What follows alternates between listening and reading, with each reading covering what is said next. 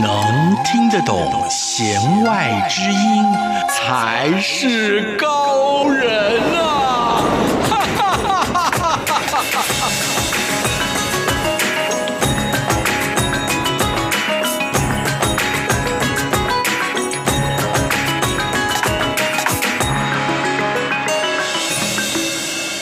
让听音乐不用再只听表面。大家好，我是谭志毅，带您用音乐走进心里面。大家好，我是戴晨峰。那我们现在一起来收听今天的弦外之音。哎，老师，我最近啊在网络上看到一个影片，不知道真的还假的？是怎样的影片呢？这个影片太神奇了，我觉得一定要请像老师这样的心理专家来帮我们分析一下。也就是呢，吃巧克力配上不同的音乐，呈现出的甜味是不一样的。啊那效果，这个影片很有意思哦。嗯、他们是很有实验的精神，他们找了很多不同的人来试，然后他们戴上耳机，先听那比较高频的音乐，然后呢就要说出吃巧克力的感觉。那回答者呢都说，哎，这巧克力蛮甜的。然后接下来换音乐喽，让他听比较低频的音乐，结果呢大家的感觉又不一样了，说这个巧克力变得比较苦一点。而且换了几个测试者，结果都是一样的，真的还假的？所以他们都吃同一款巧克力嘛？对，对不对？同一颗巧克力。嗯，对。其实呢，志毅您提到的这个现象非常的有趣哦，这就带到了我们一个很重要的观点，就是声音呢，到底对于其他感官系统的影响是什么？那我觉得这个一个很有趣的现象，您刚提到那个实验，在我们心理学里面呢，非常非常的有名哦。嗯。其实也就是听觉呢，它对于我们的味觉，它所带来的一个扩散效应的影响。那我们通常会发现一个很有趣的现象，大家都知道，我们的味觉这样的一个感觉系统呢，全部都是由舌头来负责。对呀、啊，小的时候我们就已经被训练过了，对对对，舌尖是甜的啦，没错，然后舌根是苦的啦，酸的是舌头的两边啦，那个咸味就是整个舌头、啊。对，没有错。而且呢，这个舌头的这样的一个味觉的分布呢，是非常具有生物性的。嗯，为什么甜的要在前面？你知道吗？不知道哎、欸。哎，因为呢，其实呢，在古代原始的人类的时候，他们要吃甜，通常代表碳水化合物嘛，就糖分、嗯、能量的来源啊，对不对？所以呢，古代的人不像我们现在天天丰衣足食的，成天减肥啊，对不对？当时难得吃得到有养分的东西，所以呢，舌头一尝到甜的，最前面哟，碰到有甜的，先吃再说，先把它吃进去，热量才能确保。所以甜的在比较前面。哦、那至于苦的在后面是什么？因为它很接近催吐的中心呢、啊。也就是说呢，我们吃到苦的东西，难免在自然界里面，苦的味道大概都有毒。嗯，一般来讲了啊，是。所以呢，我们通常都是用这种，哎，喝到了快要到喉咙左右，哎，怎么苦苦的？赶快把它催吐吐出来。所以我们通常发现吃很苦的东西会有想呕吐的感受。嗯、这其实也，所以呢，整个的味觉是一个非常原始的感官，它是一个保护人类的一个很重要的一个感觉系统。是，那为什么跟我们的听觉有关系？对，这就很有趣了。那因为我们之前的节目里面也跟听众朋友们介绍过，其实听觉系统也是很早就在妈妈肚子里头形成的一个感官系统。所以这两种感觉呢，其实他们很意外的很能互通有无。是哦，对，也就是说呢，我们的耳朵其实跟舌头这两行八竿子打不着边的关系的这两个器官，这两个系统呢，其实他们对于彼此感官的一个加成性上面呢，有相辅相成之效。更重要的事情是呢，其实听觉可以帮我们听出更多很有趣的不同的味觉感觉来。就像您刚提到的高频音这个部分，如果这个高频音拉长一点点啊，它的持续性比较长的话呢，大概就会跟酸味拉上关系。甜跟酸呢，其实我们都会知道，初恋是甜美的，但是谈的太久的初恋就变酸了，对不对？因为通常的甜那个放久了就酸掉了，对不对？其实听觉也是这样哦，一个很清脆或者很高频的声音，如果它拉长一点点的时候，你就会觉得它好像，咦，好像会让你耳根紧起来，好像流口水了，有酸的感受。而苦味呢，这种压根底的比较在属于我们舌头后段的这样的一个味觉系统呢，其实本身来讲，它就是属于一个比较低频音所带来的一种刺激感。所以我们会发现呢，这种低频音它的确可以加强苦味的感知的力量。好，基本上我们听音乐的时候，如果它的这个音呢都是比较偏高一点的，比较清脆、比较亮一点的，就是属于比较高频的。所以这时候我们吃东西就会有加加成甜的效果。对，尤其在甜跟酸的这个，就是比较清脆的，应该比较轻的味觉感受。那其实甜跟酸本身来讲呢，在味觉的感官系统里面，它所带来的神经冲动呢，就是短暂的、非常快速，不滋不滋不滋的一个放电系统，所以它所带来的感受会让人家觉得呢，跟愉悦感，或者跟这种味道的轻快感是有连结的哦。所以呢，当我们在吃甜点的时候啊，或者我们今天到甜点店去哦，一一般来讲吃草莓蛋糕，我们大概听的都是非常轻快的轻音乐啊，那种白色的奶油上面放草莓，甜甜的，很好吃的珍珠奶茶，类似这种也都是这种轻快的音乐。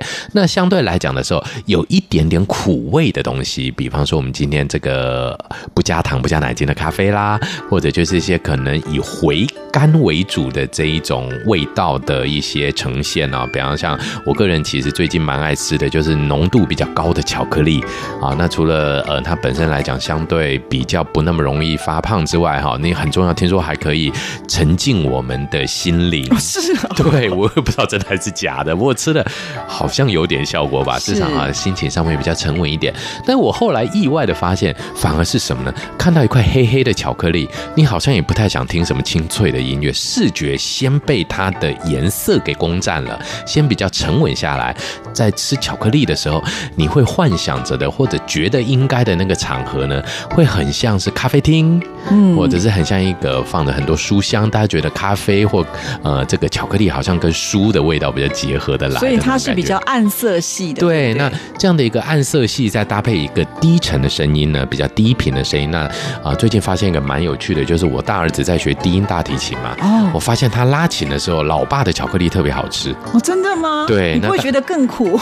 嗯，倒还好，就觉得哎，那个苦味之后的回甘，搭配着音乐，倒还蛮有感的。好，其实说到低音大提琴，我就想到一首曲子，真的很好听。因为一般来讲，大家都觉得低音大提琴就是一个伴奏的乐器，就是低音的乐器，对，就躲在后面，嘣嘣嘣嘣。对，基本上你又听不到什么旋律，对，对不对？嗯、其实不然哦。我们今天要跟听众朋友来推荐一段音乐，大家一听的时候就觉得哇，原来低音大提琴呢，在从奏的时候也能够演奏出这么优美的作品啊！这首曲子，我相信听众朋友可能也都听过，那就是哈查杜亮的《剑舞》。如果可以的话呢，我们听众朋友赶紧的去找一块黑巧克力来边听边吃，看看呢味道会不会不一样哦。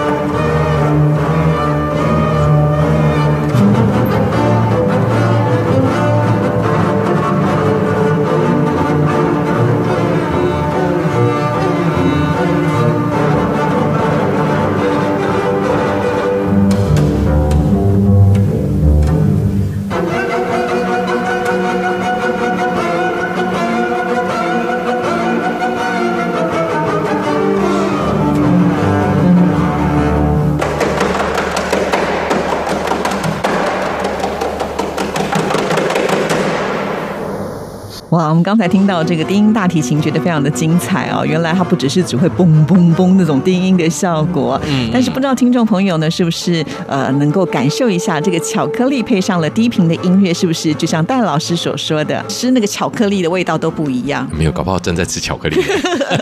老师，你刚刚这样讲，其实我有另外一个想法哎。假设啊，如果说我想减肥的人呢、啊嗯，那我要喝那个珍珠奶茶，然后我都只能点半糖，不然就是微糖，因为很怕呢就增。增加了那个热量。那如果说我在喝珍珠奶茶的时候，搭配着比较高频的音乐，是不是我就不用吃这么甜？可是我心里面觉得很甜呢？我觉得这个是可以去思考的哦。嗯，音乐可以可以帮助我们，呃，除了有味觉的感受之外，还能减肥。对，搞不好呢，这个糖度可以减低一点点。但是这又有一个副作用啊。当我们今天听了轻快的音乐，心情越来越轻快以后，你可能就喝两杯啊。所以这个可能就是大家要克制一下欲望了。副作用你要稍微自己。对对对，你可能就带着一杯左右的零钱就可以了，剩下一杯不要再买了。好，那我们公平起见嘛，刚刚你吃巧克力的时候都有音乐可以搭配，嗯、那现在呢，我们也要来一个音乐搭配。嗯、我想帮听众朋友来选播的一首曲子呢，呃，是李斯特的钢琴演奏曲，叫做《钟》，嗯啊，钟声的钟。为什么选这首歌呢？因为我觉得这首曲子呢，我们可以听到很多高音群啊，就是音频它比较高。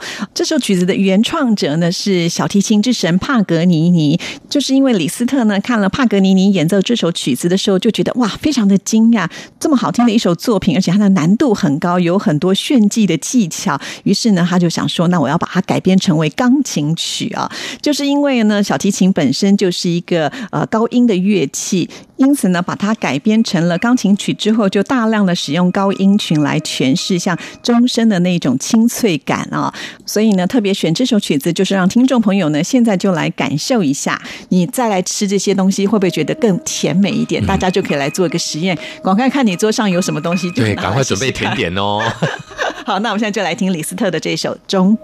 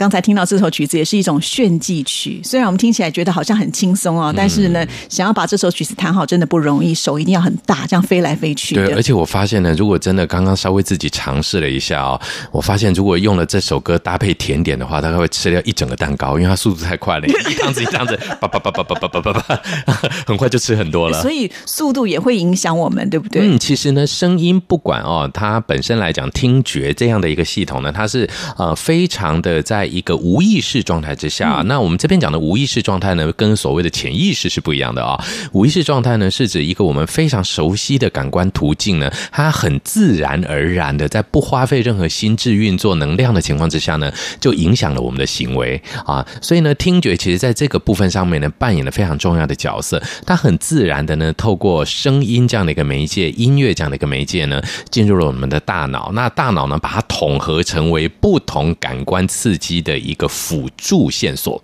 嗯，所以呢，就像刚刚在这个李斯特的音乐里面呢，大家会觉得你的整个的心境是愉悦的。那心境愉悦的时候，搭配甜食，那这样的一个感觉呢，就会让这个甜食呢更具有甜蜜的、更具有飞扬的感觉。那其实甜味本身来讲，虽然是我们一直很喜欢的一个味觉的来源，但是甜呢有一个很麻烦的事情，人很容易因甜而上瘾。嗯，所谓的上瘾就是什么东西呢？当然你会发现吃苦不会上瘾，没有人吃苦吃到上瘾的，对。但是吃甜会上瘾，会越吃越甜。对，就是这句话，越吃越甜。但是你会发现呢，你只要搭配音乐呢，其实你就可以把越吃越甜的这个风险降下来。原因在哪里呢？因为音乐补足了甜味这样的一个瘾头的来源。好吧，以后都点半糖。呃，对，点微糖。然后呢，我们再来听一首好听的音乐。是，老师，你这样讲，就是说，除了音乐之外，本身音效它可能也占了非常多的一种比例，对不对？就是我们听到什么样的音效，就会有什么样的感觉。我们先来做一个实验好了，好，让听众朋友来听听看，呃，这是一个什么样的声音，会带给你什么样的感觉？嗯。老师，我们刚刚听到这个东西，你会觉得想要吃什么？我觉得好像应该是洋芋片吧。对呀、啊，好像各位，你有没有想过，每次买了洋芋片，尤其袋装的那种胖胖的，对不对啊？其实我觉得这个洋芋片的贩卖呢，非常具有各种感官统合的线索。怎么说？哎，举个例子来讲，洋芋片的那个表皮哦，它那个就是袋子哦，一定都充的薄薄的、胖胖的。哦，对，你有没有发现，不管在 Seven 啦，或者放在哪一个便利商店啊、大卖场里面，只要是卖洋芋片的地方，那洋芋片明明很大一包，里面大概百分之九十是空气。我还想说，是不是因为他们就是想要的关系？是不是？或者没有？我是想说，他们是不是故意这样子，感觉好像让你买到很大包，那事实上就没有这么多。呃，除了这个以外呢，其实呢，很重要的一个，它是在视觉上面先带来一个非常丰富的感觉。第二个事情呢，很重要的是，当你在晃动的时候，这就很有趣了。因为呢，其实洋芋片是一个没有生命的东西，它就摆在那儿。但是洋芋片往往都会在它的封面画上一些很活泼的，好像一个花生人啦、洋芋人啦这样的一个图像。这时候，这个人你要怎么让他活起来呢？我们人们就会透过摇动它，带来这个沙沙沙沙沙这样的，就像刚刚各位听到的这个声音。那其实我们会发现呢，这种清脆的摩擦声，其实呢，在我们的大脑里面会带来的感官感受呢，是这个食物的新鲜感。嗯，也就是说呢，人们很习惯的去沙沙沙沙沙，用这样的的声音呢来去。告诉自己哦，这东西是新鲜的，而且好像只要有那个脆的声音，你就会觉得它特别好吃。比方说，我们要吃炸鸡的时候，一定要咬下去有那个烤的声音，对不对？一定要是那一定要有那个声音，不然的话你就觉得它冷掉、软掉就不好吃。所以那个清脆的声音非常的重要。所以呢，其实就会变成呢，我们讲到的是口感，这个是一个味觉上的说法。实际上呢，真正的影响性是口感之前所带来的那个音效感。所以人会有既定印象，它会存在大脑当中，绝对。所以当我们再去尝试一些新鲜事情的时候，它就会有一些冲击。所以现在不是很流行一种叫分子料理，就是明明把它做的不是这个味道的东西，可是你吃起来却是另外一种味道，就是要打破你脑袋当中的那种既定印象，或者把口感改变了。对对对。那我觉得改变口感本身来讲，或者改变这个食物原本带给你的这种音效感受，其实呢，这在在呢都会创新我们对于食物本身的一个想象力。所以改变它也是一种变数哈。那我就会想到，其实，在流行歌曲当中也有很多的变数出现。比方说，一首流行歌曲会很多人不同的人来翻唱，你可能原来它只是一个很通俗的流行歌曲，但是我把它改成了爵士版，听起来就会有点慵懒的感觉。哦，没错，对对，这种音乐非常常见。对，如果说今天呢是一个女生原来她唱的歌曲，可是交由另外一个男生，我们知道男生跟女生的音频就不一样了。刚才有解释过了嘛？女生的音频可能比较偏高一点，那听起来呢就会比较愉悦或者是开心一点。可是男生呢是比较这个带一点低沉，如果再带一点沙哑，可能苦情味都出来了，对不对？对，所以呢，我们会发现呢，女性在演唱这一种初恋或者是这种恋情无果的这一种感受的歌曲的时候呢，其实甜中带点酸楚味的感觉呢，非常的适合在同一首这种描述感情的歌曲里面的话呢，其实女生适合往这个方向做诠释。那男性的话呢，如果也是同一首歌曲，那在音调上变化之后，其实男性呢，通常全是那种苦恋啦，或者就是说爱不到啦，然后赔上一切的这一种感受呢，似乎又比女性来讲呢，更多了一点点味道。嗯，真的耶！老师这样讲，我们就很想拿歌曲来做比较、做示范呢。今天为大家来选播的这首歌曲呢，算老师你的很喜欢的一首歌吧？对，这个又暴露年龄了嘛。不过呢，这首歌真的是哦，呃，当时在我们点歌 KTV 的时候呢，大概都是前十名是跑不掉的。对，这首歌曲呢就是《猜心》啊。那我们女生点的版本呢，我想大家都很熟悉，就是万芳嘛。那男生的版本就是创作者张宇啊。其实他们两个人真的是南辕北辙。呃，我们知道万芳她的声音就是比较清亮的，张宇呢是带一点呃沙哑，甚至还有点那种哭腔的味道，对，又有一点嘶吼，对，对，所以到底他们两个诠释起来，我们听的味道是不是不一样呢？我们现在就来感受一下。握你的手，却被你推落，听见你眼中翻飞的记的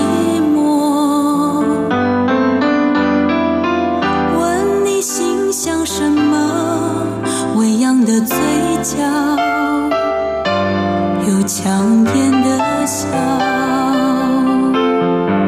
这样的夜，热闹的街，问你想到了谁，紧紧锁眉，我的喜悲随你而飞，擦了又湿的泪与谁相对？这样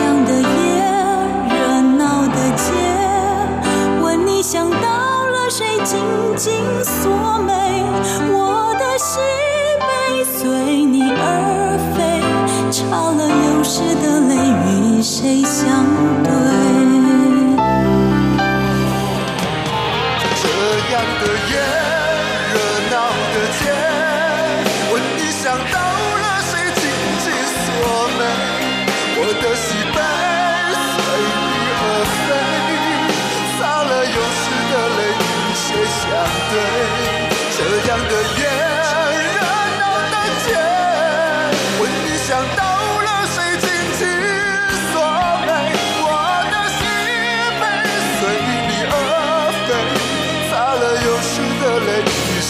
相对？刚才呢，我们刻意就把两首呢串在一起，让听众朋友来感受啊，真的是有差别耶。对，好像一段感情的前段跟后段的感觉，你有感觉哦？所以呢，其实好像呢一首歌进到我们的舌头上面去呢，从前端的微微酸甜到后端的苦涩，全部都可以感受到。嗯，所以其实呢，本身来讲，这种不同音频在音乐上的呈现呢，其实我相信呢，流行音乐可能受限于我们现在大部分流行音乐都是四分钟到。到五分钟左右的曲长啊，可能大概一位歌手可以完整的诠释完这样的一个呃比较受限的一种表现方式。那如果是古典音乐的话呢，我想这样的一个流程啊，这样的一个从酸甜到苦涩，整个的一个丰富性的呈现呢，应该就能够更加的完美。所以你在吃东西的时候听一段比较长的古典音乐，可能中间的味道就不一样了，对不对？我觉得非常的会，有起承转合喽。对，那其实呢，这个就蛮有趣。趣的哦。这有一次这一种的饮食经验，可能就跟各位听众朋友们分享一下。那因为我是留学日本的哦，嗯、那曾经就有一次的经验呢，是日本人招待我去吃茶怀石料理。那所谓的茶怀石料理，不像台湾我们现在一般讲的怀石料理哦，台湾的怀石料理都非常的豪华哇，吃的很好。那所谓的茶怀石料理呢，其实是五感料理，就从味觉、视觉、听觉，然后嗅觉，甚至到美学。全部要一起感受，这么讲究。对，那而且一顿饭吃下来呢，我那一次吃了七个小时，然后比法国餐还要久。对，然后吃完以后呢，饿到到外面去吃了两碗拉面。因为根本吃不饱，对吧？它非常精致，非常的美。嗯、那它让你的五感非常的感动，但是整体来讲，它的食的那个食材的量偏小。哦、那我就记得呢，其实呢，它每一道菜啊，而且呢，这个茶怀石最主要呢是在茶室里面进行的，是日本的那种喝抹茶的那种小房间里面啊。那最主要呢，就是这个茶室主人他要向他的宾客们呢展示他的艺术品，展示他的生活品味，展示他的音乐品。味。那那一次邀请我们去的那一位茶室主人，他本身对和风的音乐算是他的品味的一位大哥。那我就记得他每一次上菜前都让我们听一首音乐。但因为日本料理都把这些食材做的各种各样了，我们都其实都吃不到原来长得像是什么东西，其实都不太清楚它上了什么菜，就觉得哇，那一次吃的东西真是丰富啊，嗯，味道好多元哦。因为每一次的音乐带给我们的感受，所以呢，有些时候吃的这一小片的东西吃起来咸咸干干的，哎，下次吃起来有点辣味。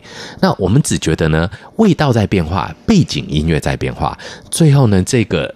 主人竟然跟我们讲说，其实呢，今天他上的前四道料理全部都是乌鱼子哦，是一模一样的乌鱼子啊！但是我们整个就吓坏，哎，为什么？因为其实乌鱼子在日本本身是非常昂贵的食材的一小片这样子。我想乌鱼子在台湾不就是应该加？白萝卜加大蒜，啪，一次吃五片的这种吃法吗？这才叫豪迈嘛！再，再沾个高粱酒，稍微烤一下。哎，结果呢，在不一样的和风音乐的情况之下呢，这片乌鱼子，小小的乌鱼子，带给我的感觉，从咸开始，到中间呢，甚至带着一点点的苦味。嗯，到最后一片的时候呢，吃起来竟然有一点点好像是焦糖香的感觉。但它可能在烹调上面的有做了一点点的修正，但是所有的原本的食材呢，通通都是乌鱼子，所以那是我第一次感受到背景音乐，因为它先用丝竹一样的声音，就像有点像是呃，如果中国音乐的话，它就箫之类的，之后有三味线啊，日本的音乐里面的三味线这种拨弹乐器，那还有用太鼓的声音，所以太鼓那一段我印象就很深刻，太鼓的声音那一段，我吃起来真的觉得这个乌鱼子比较偏苦一点。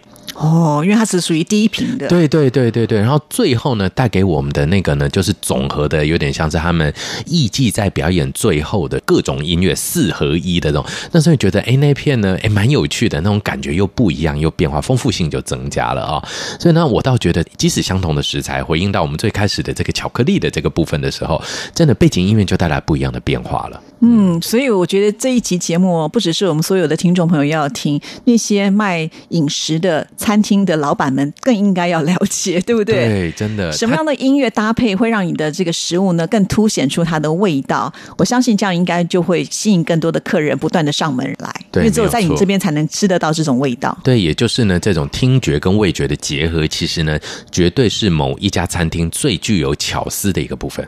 真的，所以我们今天的主题呢，就应该叫做声音的酸甜苦辣。嗯，别人应该都没有做过，这个真的蛮有趣的哦。对，哇，没有想到，真的透过心理学的角度来看音乐这件事情，就可以把它拆解出这么多的道理。哎，也就是说，我们以前可能不知道为什么，突然之间就觉得，哎，好像合理喽。嗯，对，所以呢，其实我们有些时候呢，常会发现，就是说，哦，有一些餐厅他选的这种背景音乐，会让我们觉得这一家餐厅特别的会想再来，嗯，或者这个食物呢特别搭配得上。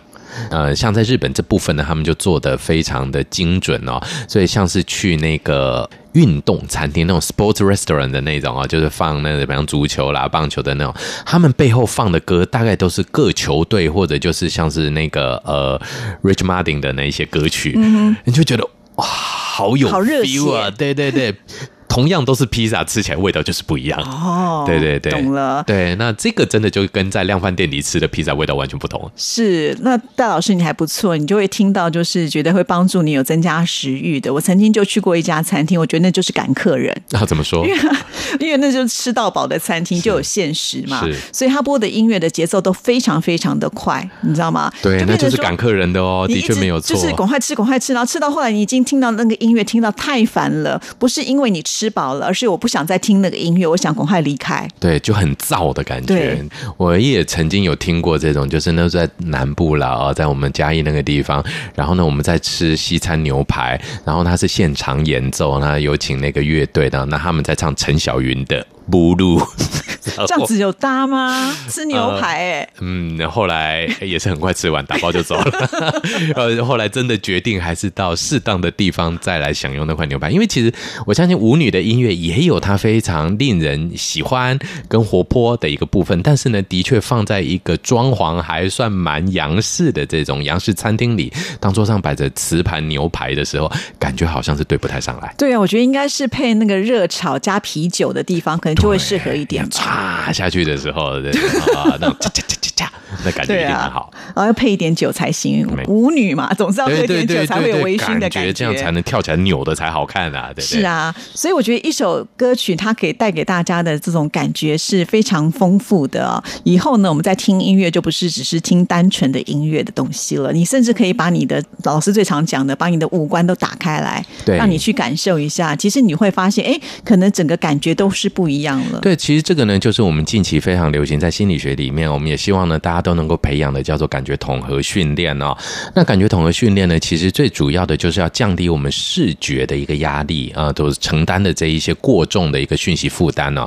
因为在心理学的研究里面，我们是发现了人们非常仰赖我们这双眼睛，我们呢一天中呢大概有百分之九十五的讯息是透过眼睛来进入我们的大脑里面的。那人们呢，基本上呢，对于眼睛是百百依百顺，我们叫 seeing is believing，就是我看到了，就是相信它了，眼见为凭。但是实际上呢，我们的听觉、我们的味觉、我们的嗅觉各方面呢，都还是具有辅助的功能在。如果我们这时候呢，能够适度的把眼睛闭起来，打开各种的感觉，这时候训练感觉灵敏性，你会发现呢，你的感官的多彩性才是值得我们期待的。所以，听众朋友听我们弦外之音就是有福了，基本上你就不用眼睛。对，对，对，其实真的是闭着眼睛听，但是我觉得这一集比较残酷一点，闭着眼睛听肚子会饿。因为接下来我们要为大家吃这个哇，超级丰富的。我先不要告诉大家，我们今天要播的这个音乐是什么哈？先听听看。对，先听听看感觉。等一下我们再来印证一下，是不是跟你心里面想的是一样的呢？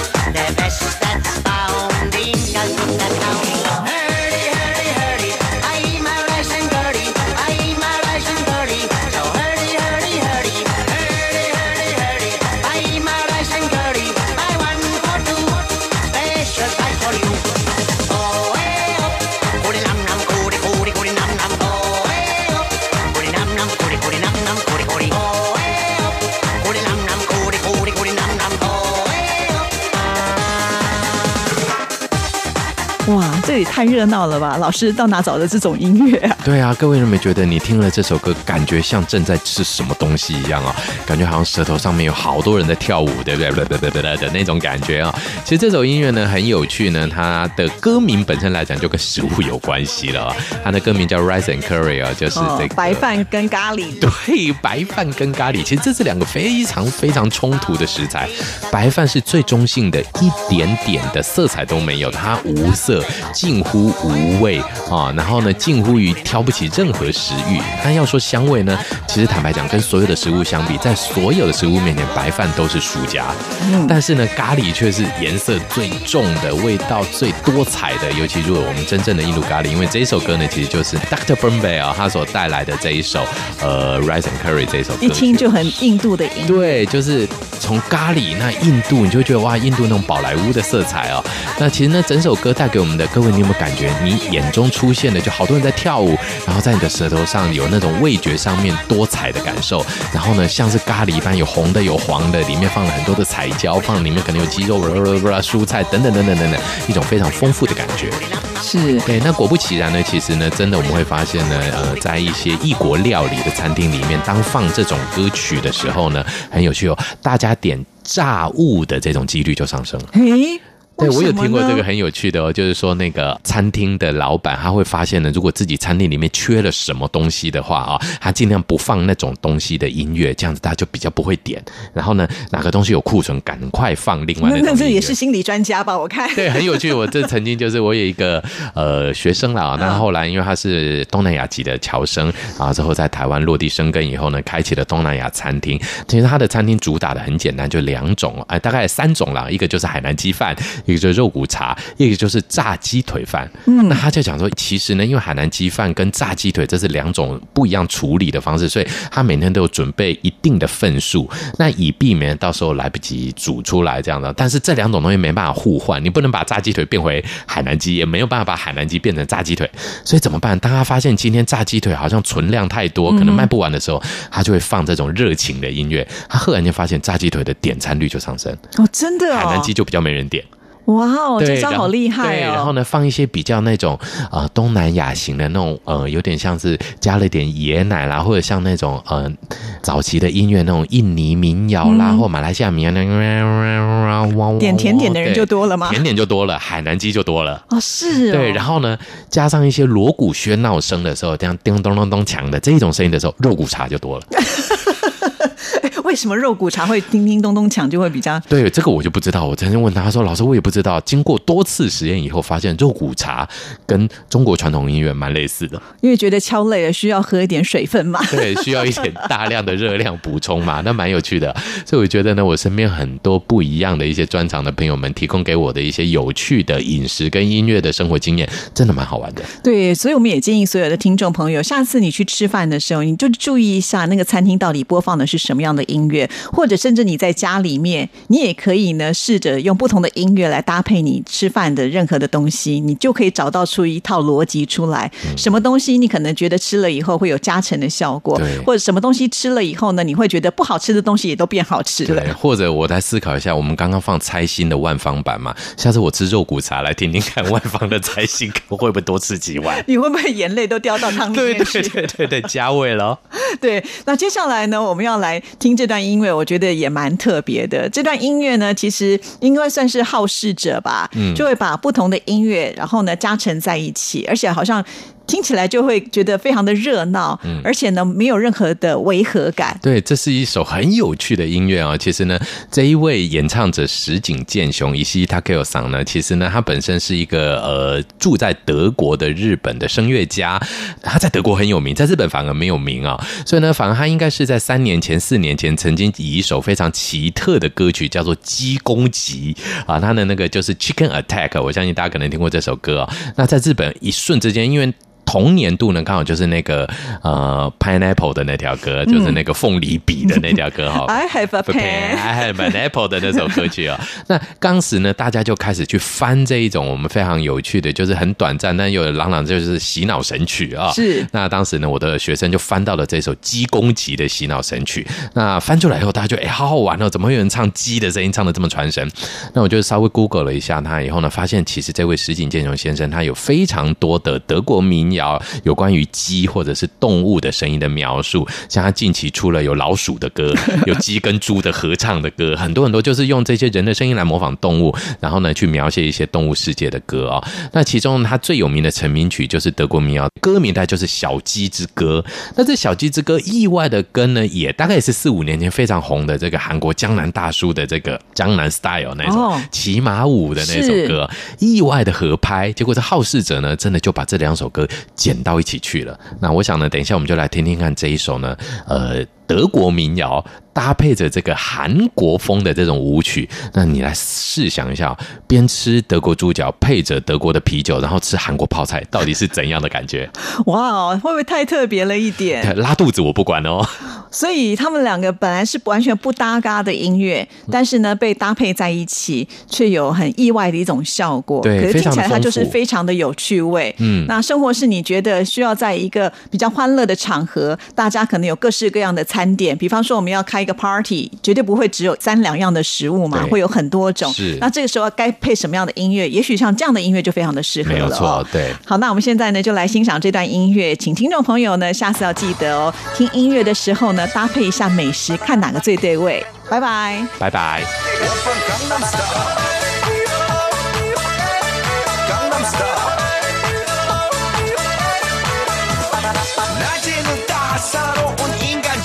我